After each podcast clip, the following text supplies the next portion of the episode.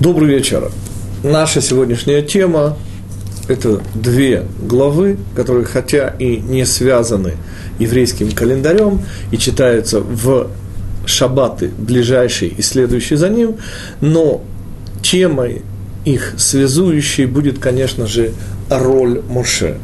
И когда мы говорим о роли Моше, во-первых, мы вспоминаем, конечно же, седьмой принцип веры Рамбама, в котором утверждается, что мы верим верой полной и абсолютной в то, что Моше был причиной всех пророков, бывших до него и после него, и пророчество Моше, того, через кого мы получили всю Тору, всю устную Тору. Письменная Тора была записана, первый свиток его рукой. И роль Моше Пятикнижие называется Моисеевым. И тем не менее, роль Моше – это один из ключевых вопросов иудаизма, настолько важных, что Вилинский Гаон берет на себя смелость утверждать, что недельная глава ТЦВ во второй книге Пятикнижия, где, как известно, не упомянуто имя Моше, по причине тоже хорошо известной, о ней говорит Мидраш, Моше попросил стереть его имя после золотого тельца, когда он умолял Всевышнего простить евреев. И вот недельная глава ТЦВ, не несущая имени Моше, говорит Вилинский Гаон, она намек на важнейшее обстоятельство. Она всегда выпадает около седьмого Адара – дня рождения и дня ухода Моше из этого мира. И неупомянутость имени, объясняет Вилинский Гаон, подчеркивает важнейший момент – и я позволю себе сравнить в этом смысле, только в историческом, конечно, смысле, Моше с Мухаммадом, в кавычках основателем, или не в кавычках, прошу прощения, по отношению к Мухаммаду, основателем исламской цивилизации, не только религии. И понятно, что отсутствие Мухаммада немедленнейшим образом, автора Корана, немедленнейшим образом уничтожает всю цивилизацию ислама. Понятно, что отсутствие Иисуса или Будды немедленно заканчивается этими религиями. И здесь коренится принципиальнейшая разница, объясняется Филинский Гаон. Наша Тора при том, что Пятикнижие Моисеева. Извините, никакого отношения наш учитель Моше к Пятикнижию не имел. Он не автор, он не соавтор, и ни одна буковка Пятикнижия Моисеева не является лишь только божественность автора, и Моше не посредник ни в коей мере, и именно об этом пойдет речь в двух главах. Корах, который, как мы видим с вами, заведомо ошибается.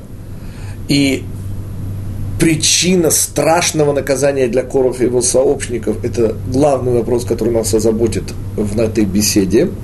Но и даже совершенно другого уровня поползновения в кавычках. Старшей сестры Мириары, которая обращается к старшему брату Моше, все остается в семье. Практически интимная беседа Мирьям и Аарона, который был пассивным слушателем, заканчивается страшными личными последствиями для Мирьям, которая, несмотря на всю свою абсолютную праведность, наказана Всевышним, и при этом звучат страшные слова, а если дочь твоя, а если ребенок твой плюнет тебе в лицо, то разве... И мы увидим с вами, что как восстание Короха, так и идущая за ней глава Хукат, Конституция, обе эти главы прямо связаны оценкой роли Моше.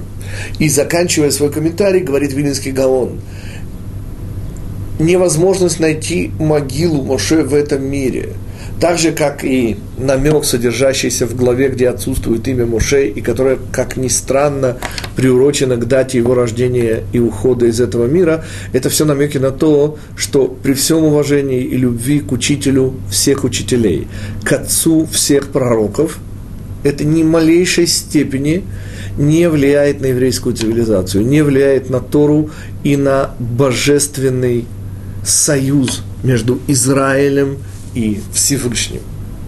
И вот эта подчеркнутая двойственность роли Моше, который был самым великим и самым скромным, то есть абсолютно не заслоняющим Всевышнего. Абсолютная прозрачность этой фигуры приводит нас к корневому слову «абсолют». Но начнем мы все-таки с Короха.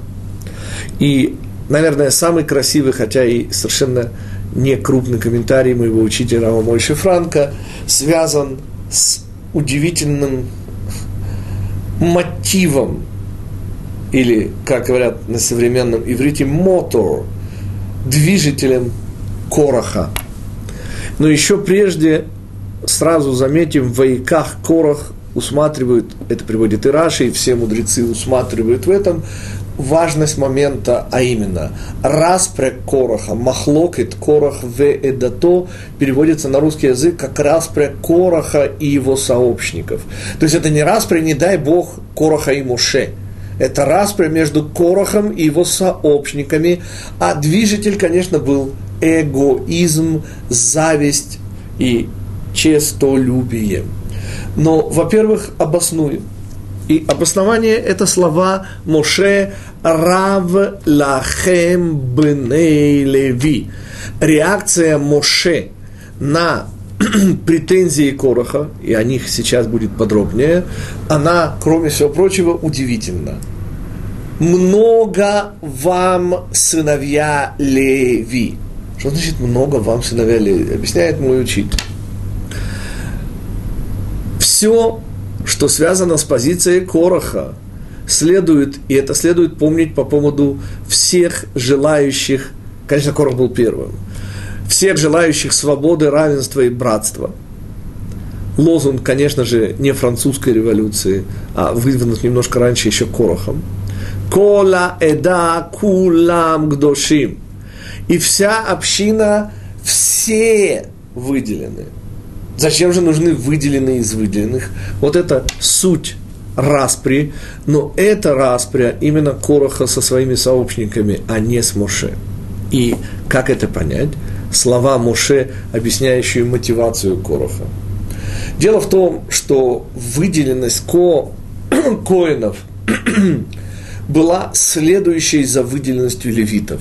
То есть сначала непосредственно после промаха золотого тельца, когда мы перешли с рельсов Геулы на рельсы Галута, с рельсов письменной, видимой Торы на рельсы устной Торы, то переведя стрелки, естественно, мы оказываемся в положении, где первенцы утрачивают свою функцию – их функция передается левитам, а из среды левитам уже затем выделяются коины. Так вот, выделенность левитов была немедленной. Они были выделены уже тем, что Моше призвал к оружию не граждане, а к оружию левиты. Напоминаю недельную главу Китиса, где три тысячи убитых в лагере убиты мечами левитов – вот здесь начинается выделенность левитов, которая закрепляется решением Всевышнего. И когда Моше говорит «много вам, сыновья Леви», что он, собственно, говорит? Простите, если Корах был таким безупречным рыцарем и борцом за свободу, равенство и братство, то от чего не был слышен его голос о равенстве, когда были выделены левиты – быть может, потому что он сам сын Кегата, сына Леви. Быть может, потому что он сам левит и был выделен. И лишь когда из среды левита выделяется Аарон и его сыновья, вот тут, вот тут и просыпается понятие справедливости. Очень интересно в этом контексте и извиняюсь за историческую параллель, брат последнего казненного на гильотине э, французского короля, Людовика XVI, если не ошибаюсь, по номеру он был. И, как оказалось уже после всех событий, все эти события которые начинались действительно вроде бы с таких лозунгов, заканчивались они, как вы помните, сами тем, что гильотинируют всех подряд, включая в конце самого Робеспьера. Но о чем мало кому известно, брат, младший брат короля, был тем, кто заварил всю кашу. Нет, не всю французскую революцию, но ее сердцевину. И очень интересно, что он выбрал себе в качестве фамилии, он назывался своими приспешниками герцог эгалите, что означало равенство.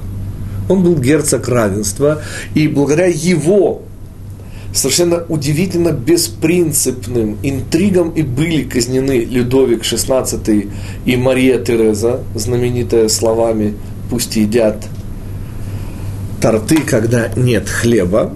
Так вот, именно его честолюбие и желание занять французский престол или, по крайней мере, стать императором, то, что в конечном итоге будет уготовено Бонапарту, вот именно это и приводит к совершенно трагическим и мрачным страницам французской революции. Но вернемся обратно и сделаем важнейшее заключение, господа.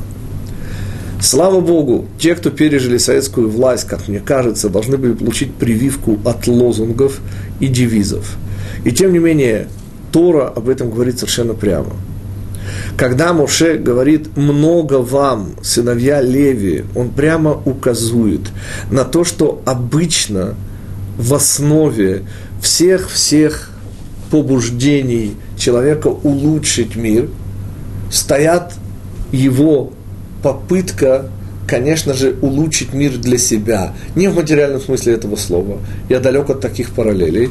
Но, очевидно, с точки зрения когда человек взваливает на себя весь этот мир с тем, чтобы его улучшить, основной момент взваливает его на себя, становясь в каком-то смысле владельцем этого мира. И это то, что движет всеми Бонапартами, Александрами Македонскими, прочими Чингисхами, Сталинами и же с ними Мао Цзэдунами. Таким образом, мы, возвращаясь к Короху, обнаруживаем мотив его поведения. Корох – это честолюбец, который чувствует в душе своей силы необъятные. Это буквально мидраж. Дело в том, что действительно произошедший от Короха по прямой линии Шмуэль был не просто величайшим из пророков – но мудрецы сравнивают его с Моше и Аароном вместе взятыми. То есть Корах нес в душе своей действительно силы необъятные. И по удивительно красивому комментарию Шраби Шалома из Бельз, в Вайках Корах, так начинается наша глава, и взял Корах, взял, а не подождал, пока дадут. Как всегда, схема промаха первого человека, господа, не надо никогда никого ни о чем просить. Я цитирую уже Михаила Фанасьевича Булгакова. Никогда никого ни о чем не просите, захотят, сами дадут. Господа, единственное средство против нашего эгоизма не брать, а дожидаться, когда дадут. И вот этот удивительный, хотя и очень короткий комментарий Рава Шалама из Бельза, по сути, расставляет все точки над «и» в понимании фигуры Моше. И это, наверное, хотя и исторически самый главный, но оказавшийся и самым легким вопросом.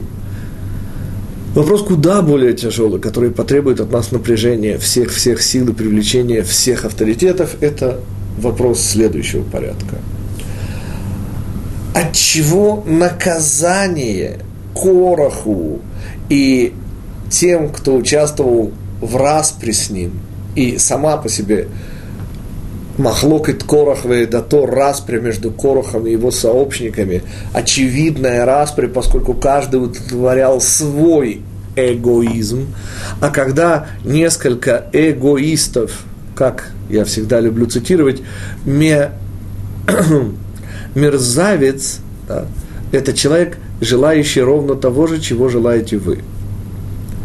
Так вот, распри между Корохом и его сообщниками подразумевает наличие общей цели, которая при дележе становится, естественно, намного меньше в размерах. И Датан и Авирам, и он Бен Пелет, каждый из них преследовал свою цель. И отсюда распри между ними. Но вопрос тяжелейший – это вопрос мера наказания. Вот этот самый удивительно двигающийся род земли, который раскрывается, причем у Мальбима присутствует потрясающий комментарий, показывающий, насколько далеко находились шалаши тех, кто участвовал вот в этой, в кавычках, разборке, и, соответственно, показывает, что километры проходил рот, открывая и проглатывая зачинщиков этого бунта. Бунта против чего? В чем, собственно, заключалась претензия Короха? И с этого мы начнем наш ответ на тяжелейший вопрос, от чего такое страшное наказание. Страшное настолько, что мы не можем его сравнивать даже с гибелью Содома и Гаморы или гибелью людей в потоп. Потому что провалиться живьем в преисподнюю, быть проголоченными, э, подобного наказания мы не встречаем нигде в Пятикнижии Моисеевом, и тем более, если речь идет о Корохе, про которого мы сказали, что в принципе наделенный всеми, всеми, всеми способностями, он элементарно не смог дождаться, когда дадут, и решил взять сам. Но если его преступление так кажется невелико, то откуда же тяжесть немыслимое наказание?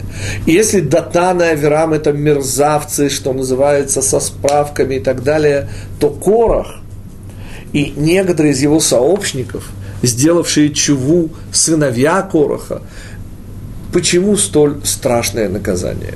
И, конечно же, как мы всегда с вами учим – наказание, господа, это всего лишь мера за меру поступка. А если такое наказание, то, следовательно, нам придется увидеть, в чем ужас этого поступка. И мы начнем с известнейших мидрашей. Наверное, самый известный из них – это идиома, вошедшая, вошедшая в современный иврит, талит шекула тхелет. Буквально талит, который весь того самого небесно-голубого цвета, какой должна была быть только одна из восьми нитей цицит. Это, конечно же, мидраж, и претензии Короха в мидраше рисуются двояко. И мы помним правило, сформулированное Равом Моше Шафпира, если мидраш рисует одно и то же событие двояко, то это один и тот же общий смысл, это просто рассмотрение одной сути с двух сторон.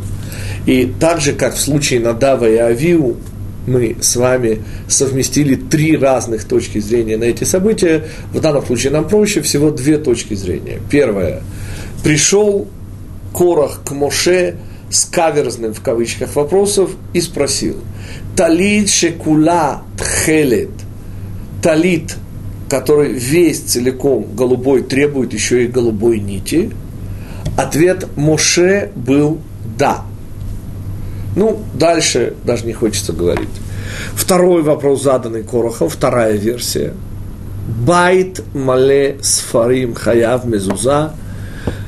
Дом полный книг Торы, полностью заполненный мудростью Торы, нуждается в мезузе. И ответ Мошеда вызывает вот тот же гомерический хохот – который заканчивается тем, что по сегодняшний день, говорят мудрецы, все, кто прислушаются, услышат, как Корах кричит там вместе со своими сообщниками Мойше Эмес Веторосо Эмес.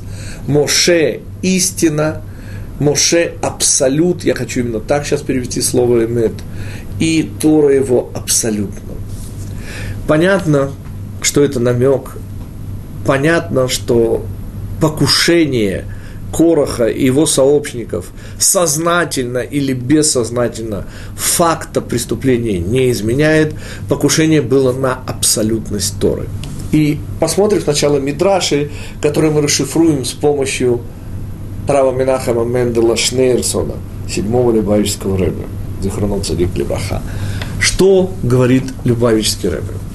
Он говорит – что, конечно же, претензия, высказанная Корохом, и ее рисуют нам мудрецы в двух ипостасях, дом полных книг, то есть есть внутреннее, нуждается в полномочном представительстве снаружи. Зачем Мезуза?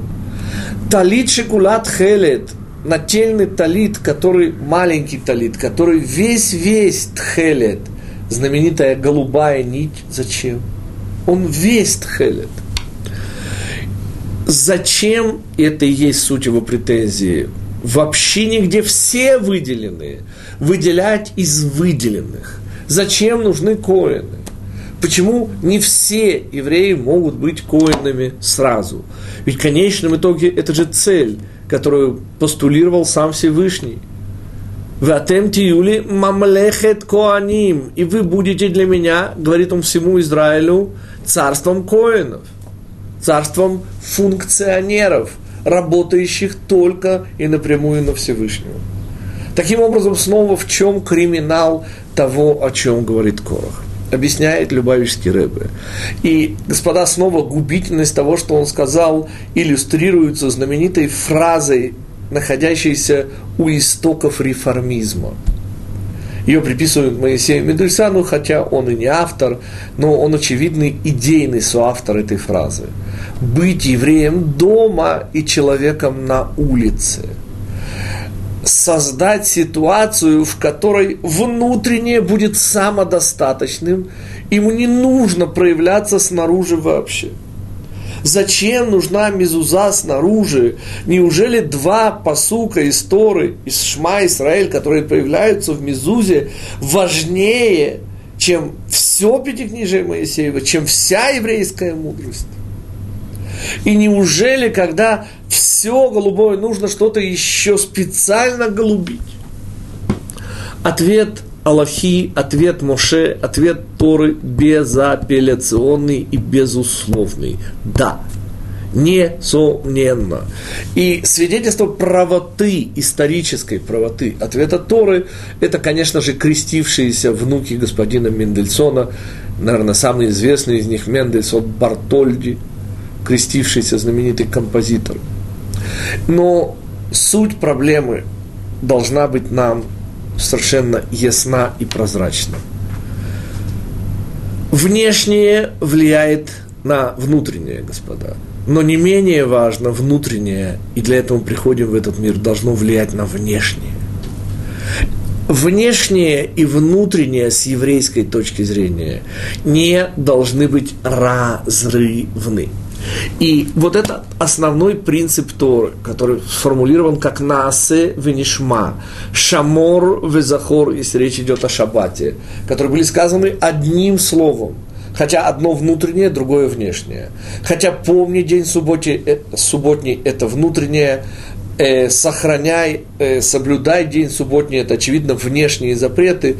Эти вещи неразрывны и современному человеку объяснять о том, как губительно влияет внешнее на внутреннее.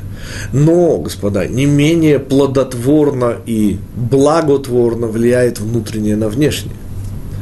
И разорвать эту связь, это значит утратить то, ради чего душа вселяется в тело и приходит в этот мир. Работать вместе с нашим телом. Таким образом, то, что, собственно, произошло, была попытка самодостаточности и неготовности менять что-либо снаружи, неготовности проводить Всевышнего в этот мир. Но более важным для нас является, и хотя, быть может, снова Корах и не понимал всей опасности того, что он говорит, это не является оправданием ибо. И вот здесь и начинается практическое объяснение страшнейшего наказания, которое воспоследовало за претензии Короха, за его в кавычках аллахическими вопросами. Сказал Корох, и это то, что слышалось за его вопросами – что Моше, твоя молитва столь велика, что ты, помолившись за своего старшего брата Аарона, добился его выделения в коины. Почему ты, Моше, не помолился за весь Израиль? Речь идет о силе молитвы Моше. И Вильнинский Гаон, о котором мы вспоминали в начале нашей беседы, утверждает, что одна из причин, от чего место захоронения Моше принципиально неизвестно, это сила молитвы Моше. Эта сила может пробить все-все небеса, скрывающие от нас престол Всевышнего, и вызвать совершенно удивительные изменения в ходе истории. Но вот это как раз и есть то, чего делать нельзя. Но мало того, что нельзя, даже теоретически утверждение подобного выводит нас к совершенно неминуемому страшному выводу, что Моше мог добиться от Всевышнего всего. Теперь в чем криминал, господа? В том, что если Моше своей молитвой влиял на замысел Всевышнего – то это значит, что замысел Всевышнего не абсолютен, и способен человек, пусть самый высокий человек, пусть только Моше, но способен вмешаться в замысел Всевышнего. А это, господа, и есть посягательство на абсолют. Потому что то, с чего начинается, и то, ради чего мы с вами говорили и о Будде, и о Иисусе, и о Мухаммаде – то, на что в этом смысле, пусть косвенно, но посягает претензия Короха, есть отношение Моше к Пятикнижию Моисеевому. Так вот, такого отношения не существует. Моше никоим образом, в кавычках, не связан с Моисеевым Пятикнижием, которое названо в его честь нами, но более того, Моше ровно такая же фигура в Пятикнижии, как и Корах, и как мерзавец фараон. В каком смысле?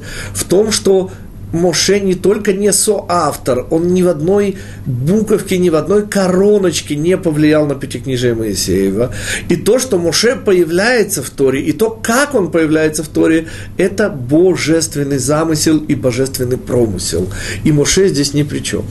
А пикантность ситуации проявляется вот каким образом. Еще раз.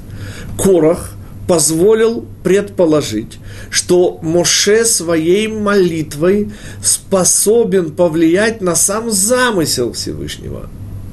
Не поменять на перекрестке, как это может каждый из нас на своем перекрестке в своей личной жизни, выбрать из двух созданных Всевышним путей один. Но более того, он способен влиять на сам замысел Всевышнего – что по сути есть снова посягательство на божественность Пятикнижия. А не дай Бог, такого уровня посягательства приводит к чему?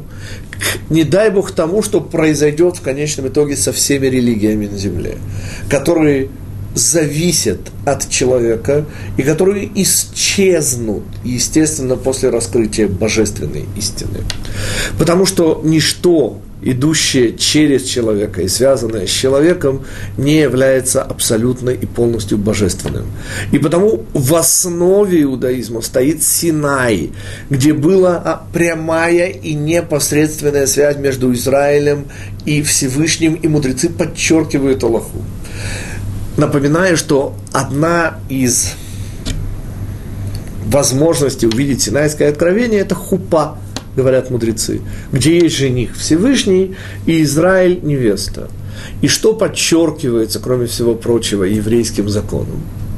Что жених может обручиться со своей невестой через посредника. Жених может подписать через посредника брачный контракт. Что не может сделать жених? Стоять под хупой через посредника. Тот, кто стоит под хупой, понимаете, нет замены. И не может быть даже Моше, величайший из праведников, основа вообще пророчества на земле, тем не менее, никоим образом не выступает в роли посредника между нами и Всевышним. И я чуть-чуть сейчас оставляю главу Корах с тем, чтобы потом в нее вернуться, и мы переходим в завершение главы Хукат. Там, ближе к концу главы Хукат, как вы помните, появляется совершенно страшное наказание для Мирьям, духовная проказа покрывает ее руки, это действие Мирьям. И я хочу объяснить историю связанную с Мирьям и Аароном, именно через объяснение уникальности Моше, и при всем том, что эта уникальность действительно присутствует, Моше никоим образом, тем не менее, именно благодаря этой уникальности не может быть заподозрен хоть в каком-нибудь влиянии на замысел, на Тору, на божественность. Как вы помните, причиной претензии Мирьям была личная жизнь Моше. Моше, как известно, после второго дарования Торы, в кавычках, второе дарование Торы, это, конечно же, исход Йома Кипурим, когда Моше сносит Торы и скрижали, было сказано всем вернуться в шатры, а сказано было Моше, Веата Моше по имади Тишаэра. А ты, Моше, со мною останешься рядом. И известно, что Моше ставит свой шатер рядом с шатром откровения, и понятно, он не возвращается в семью, и таким образом его жена Ципора оказывается в состоянии соломенного вдовства. Второй год, уже после Золотого Тельца, перед посылкой разведчиков, и мы вспоминали об этом в прошлой недельной главе, когда объясняли, что Моше не просто так специально молится о бен Нуне, и не просто так его молитва дает возможность Гоше стать Егошуа. Напоминаю, что Эльдад у Мейдад пророчествуют в лагере и говорят, что Моше умирает, Йошуа вводит народ в страну Израиля. И говорит Мидраш, что услышавшая о пророчестве Эльдада у Мейдада неосторожно сказала Ципора, жена Моше, бедные их жены. Теперь они не увидят своих мужей. Так говорит Митраж. Мирьям, пророчица, величайшая праведница Мирьям, которая стояла рядом, услыхала, и вот именно как продолжение вот этого и был семейный совет – я снова подчеркиваю, не дай Бог, Мирьям абсолютная праведница, никоим образом не выносит это на обсуждение, не дай Бог здесь не было. И тем не менее, даже в обсуждении с родным старшим братом Моше Аароном, само поднятие этой темы было неправильным. То есть, что должна была сделать Мирьям? Ответ – молиться Всевышнему и задать Всевышнему вопрос, а никоим образом не обсуждать это даже с Аароном. Это уже ошибка, из-за которой она и страдает. Но то место, которое отводится этой истории, вроде бы частной, из личной жизни Мирьяма, Аарона и Моше, оно, конечно же, подразумевает, что речь идет о чем-то больше, чем о неких подробностях личной жизни Моше. О чем, собственно, идет речь? И говорит сам Всевышний. Не так работник мой Моше, локах авади Моше. Кипе эльпе адабер бо. Потому что со всеми пророками, как известно, Всевышний в особенности, мы это знаем, общается во сне, когда они в любом случае абсолютно пассивны, но не так с Моше. Потому что уста в уста, не уста в ухо, а уста в уста. И мы уже говорили с вами, что Всевышний говорил сквозь уста Моше. Моше бехоль бейти нееман гу. Потому что во всем доме моем он самый надежный. Что это значит? И приводит мой учитель Рамой Франк совершенно удивительный по своей простоте пример – что такое надежность слуги? В конце концов, простите, а пророки Всевышнего, Аарона, Мирьям, а Хур, они не были, простите, надежными. Нет, речь идет именно о надежности слуги. Что такое надежность слуги? Это его способность ни в каких ситуациях не просто не подводить, не заслонять хозяина. Что значит во всем доме он самый надежный? Это значит, что даже во самых внутренних покоях и можно привести, например, э, пример моего учителя, муж и жена ужинают. Израиль и Всевышний во время интимного ужина. И кто-то прислуживает за столом. Так вот, надежность и удивительность этого слуги Моше, который допущен в самые внутренние покои дома, что он, присутствуя, совершенно не присутствует, не заслоняет. Тора идет через него, но при этом, не дай Бог, нет ни малейшей примеси, идущей от Моше. И в этом суть проблемы. Когда Мирьям говорит о дот Аиша акушит ки иша кушит лакав. Когда говорит Мириам о женщине негритоски, ибо негритоску взял Моше, для тех, кто не знаком с Рашей, речь идет о невероятной, немыслимой красоте жены Моше, которая выделялась среди красивых женщин своей красотой. Также пишет Раши, основываясь на Мидраше, как выделяется чернокожая женщина среди белокожих. Но мы сейчас говорим не о внешней привлекательности Ципоры и не о том, от чего Моше не возвращается, а о том, что с момента дарования устной Торы Моше становится сорокалетним источником устной Торы для Израиля. С этого момента Моше вообще не принадлежит не только своей семье, он вообще себе не принадлежит. И в этом уникальность и выделенность Моше. И отсюда вся история о Мирьям и то место, которое Тора ей отводит, показывая и давая возможность Всевышнему объяснить уникальность Моше. Но эта уникальность Моше снова, снова подчеркивает, что Моше, не дай Бог, не соавтор ни в чем во всем, что касается замысла Всевышнего и его Торы его абсолютная прозрачность. То, что он совершенно не заслоняет и означает, что ни малейшей примеси, ни одной личной интонации, кроме тех, что вкладывает в его уста Всевышний, у Моше не существует. И, следовательно, утверждение вроде бы не очень сильное Короха о том, что Моше помолился, и благодаря его молитве – была выделена выделенность, то есть из среды левитов выделили еще и коинов – вот это утверждение, утверждение Короха, по сути, означает, что Моше внес личные интонации в Пятикнижие Моисеева. Что отчасти, пусть в самой малой степени, но в некоторой самой малой степени Пятикнижие Моисеева, оно еще и человеческое, а не только божественное. Причем человеческое в лучшем смысле, потому что не было более скромного и прозрачного на земле человека, чем сам Моше свидетельствует Всевышний. И тем не менее, это ужас. И визуализация данного ужаса достаточно проста в 21 столетии. Представьте себе два световых лучика, выходящих из одной точки. Угловой угол между ними составляет миллионные, миллиардные доли градуса. То есть они практически неразличимы. А теперь, господа, проследим их путь ближайшие три тысячи световых лет. Вы представляете, как далеки будут они друг от друга в результате этого долгого путешествия?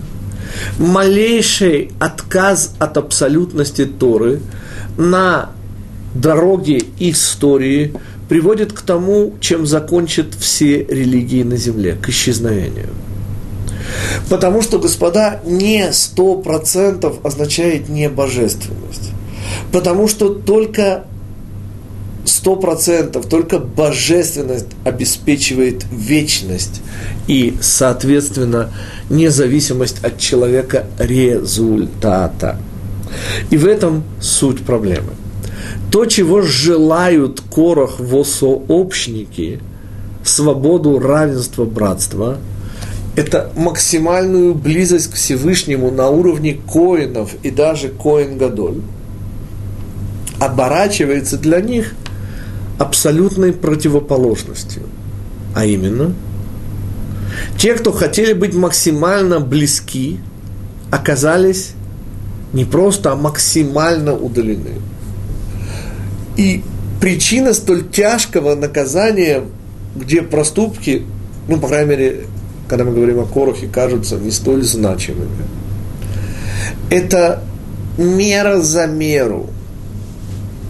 Здесь, в точке начала исторического пути еврейского народа, именно из-за того, что Корох был столь велик, любая попытка покушения на абсолют давала неминуемо гибельный результат. И потому ситуация создается практически безвыходная. Упрек Короха не оставляет вообще возможностей для действия. Почему? Потому что любое наказание, ну, например, что стоило бы, казалось, Муше? Сказать, вот между мною и тобой Корох не согласие. Пожалуйста, пусть Всевышний объявит истину с неба. В конце концов, мы же говорим с вами о невероятной близости, еще не утраченной, и следовательно, это, к сожалению, ничего бы не доказывало. Почему? Потому что утверждение Короха заключалось в чем? Что Моше своей личностью незаурядной влияет на решение Всевышнего. А следовательно, если бы Всевышний с неба заявил, что Моше прав, то почему это не результат особой близости Моше к Всевышнему? То есть ситуация, казалось бы, выглядит безвыходной. И Ицаклей Бушмальбим объясняет, что потребовалось здесь брия хадаша, что потребовалось здесь то, что не было сотворено в обычные шесть дней творения а то, что было добавлено к этому обычному уже после шести. Как известно, десять вещей были сотворены уже после захода солнца в шестой день, до наступления шаббата, и эти десять дней, эти десять вещей включают в себе не только уста Валамовой ослицы, но и вот этот удивительный земляной род, поглотивший Короха в сообщники. В чем мера за меру? В том, что они, желавшие максимальной близости, оказались в максимальной отдаленности. Что такое отдаленность от Всевышнего? Отрезанность от Него. То есть у них нет даже могилы. Напоминаю, что могила – это то место на земле, которое наиболее близка душа умершего – то есть из всех мест на земле к душе умершего ближе всего его могила. Отсюда идея молитв на могил праведников. Это одна из причин, чего могила Муше никогда не будет найдена.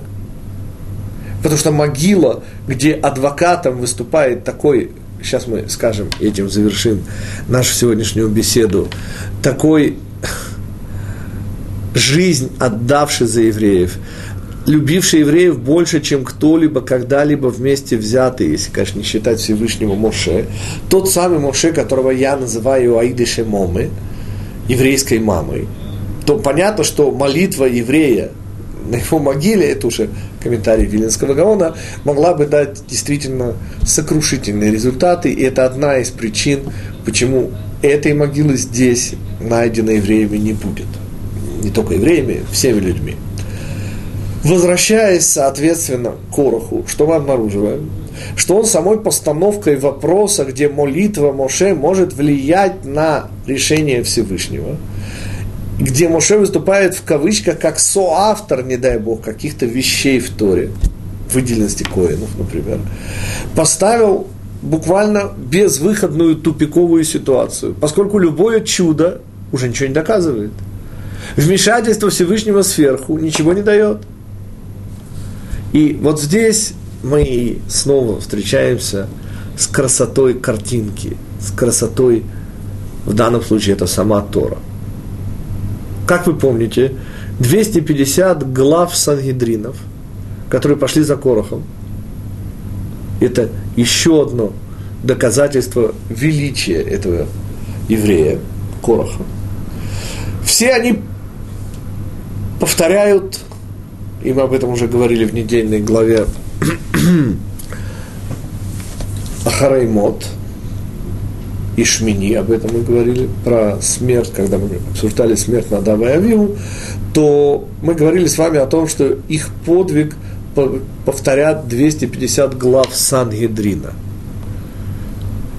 Но я хочу напомнить, тем не менее, какое чудо там было – Помните, все кладут посохи, все главы ветвей, а что происходит с посохом Аарона? Он расцветает. Ну, чудо, если честно, не впечатляет. Ну, господа, ежели бы цветочки выросли, например, на железной палке, то это было бы большее чудо. Но, объясняют мудрецы, речь идет именно не о чуде, а о чем? Существует одна единственная возможность показать евреям изначальность замысла Всевышнего. И эта изначальность означает, что никто из людей, даже человек Моше, даже Божий человек Моше в эту изначальность не может не иметь никакого отношения. И что это значит? Палка, которая зацветает, это палка, которая реализует потенциал, который был в ней как участие дерева. Любая палка когда-то была частью дерева. И появившиеся на ней веточки с цветочками, что, собственно, открывают, что эта палка, которая, что называется, давным-давно забыть забыла о том, что она была частью дерева, тем не менее деревянная.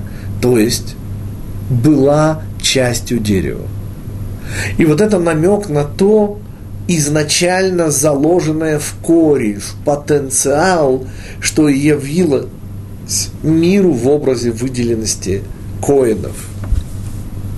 Вот это и было визуализацией объяснения Всевышнего – что избранность и выделенность коинов, она изначально присутствует в замысле и ни в коей мере не связана с молитвой Моше, действиями Моше, поступками Моше. Моше не оказал здесь никакого влияния. И это и есть визуализация этой идеи. То есть две вещи вместе. Удивительный способ смерти. И если, говорит Моше, умрут они как все люди. То есть никакой вид смерти здесь не подходил. И это и было доказательство того, что Муше не знает, как Всевышний решит эту проблему. Но это не будет, а будет брия хадаша, это будет что-то новое, что Всевышний создаст. И это будет доказательством чего? Что Муше не знает, как поступит Всевышний. И вот это незнание Муше свидетельство того, что это поступок Всевышнего. Потому что там и лишь там, где заканчивается человеческое, начинается божественное. Визуализацией этой идеи и было цветение посоха Аарона. Ведь посох Аарона, его цветение – это реализация того скрытого в туне потенциала, который присутствует в любой палке. Ведь любая палка когда-то была частью дерева, была веткой на дереве. Нашу сегодняшнюю беседу мы снова завершаем объяснением которое дает изначально Раби Цаду Коин из о том, в чем была уникальность Моше. И это в особенности сильно звучит после того, как мы с вами сказали о словах Всевышнего, определяющих уникальность Моше. Что он во всем доме, в самых даже внутренних покоях – куда не было хода никому, был самым доверенным, тем, кто не заслонял Всевышнего. Он тот, кто не вернулся в шатер, он тот, кто остался со Всевышним. Но все это, говорит Раби Цадок из Люблина, меркнет по сравнению с тем, о чем расскажет нам следующий красивейший комментарий Любавичикова Рэбе – у нас два вопроса, прежде чем мы дадим комментарий Любавичского Рефе. Э, у нас спрашивает, как я понимаю, это Минаше, Корохи все-таки победили, и от абсолюта мы так далеки, как никогда, согласен ли я? Ответ. Несомненно, мы далеки от абсолюта, но наша далекость от абсолюта только подчеркивает нашу связь с ним. Как бы далеко мы не ушли, вспомните Гаазину, последнюю песню – пятикнижие, предшествующую последней брахе. Даже за пределами, даже выше неба и ниже земли, и все равно мы связаны со Всевышним, и Он возвращает нас. Мы далеки, но это галут, господа, это не оторванность. Ужас наказания корохом в их отрезанности. Мы далеки, но, слава Богу, не отрезаны, и это и есть наша вера. Вернемся к комментарию красивейшему Любавического Рэбе. Речь идет о вроде бы невидимом, как всегда, месте Пятикнижия, для чего нам и нужны наши мудрецы. Это удивительнейшая попытка Моше и прочитаем.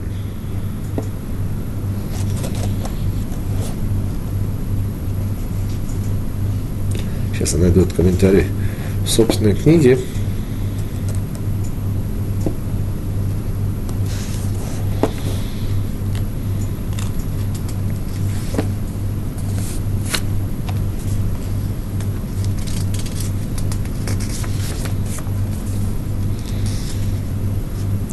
Итак, звучат сакраментальные слова, это уже приговор Всевышнего. «Отступите во все стороны от жилища Короха, Датана и Аверама». 24 посук, 16 глава и дальше. И дальше. «И встал Моше и все старейшины Израиля за ним». Говорит Мидраш, как овцы за пастухом. Мы уже как-то говорили об этом комментарии. Я его с удовольствием, тем не менее, повторяю снова.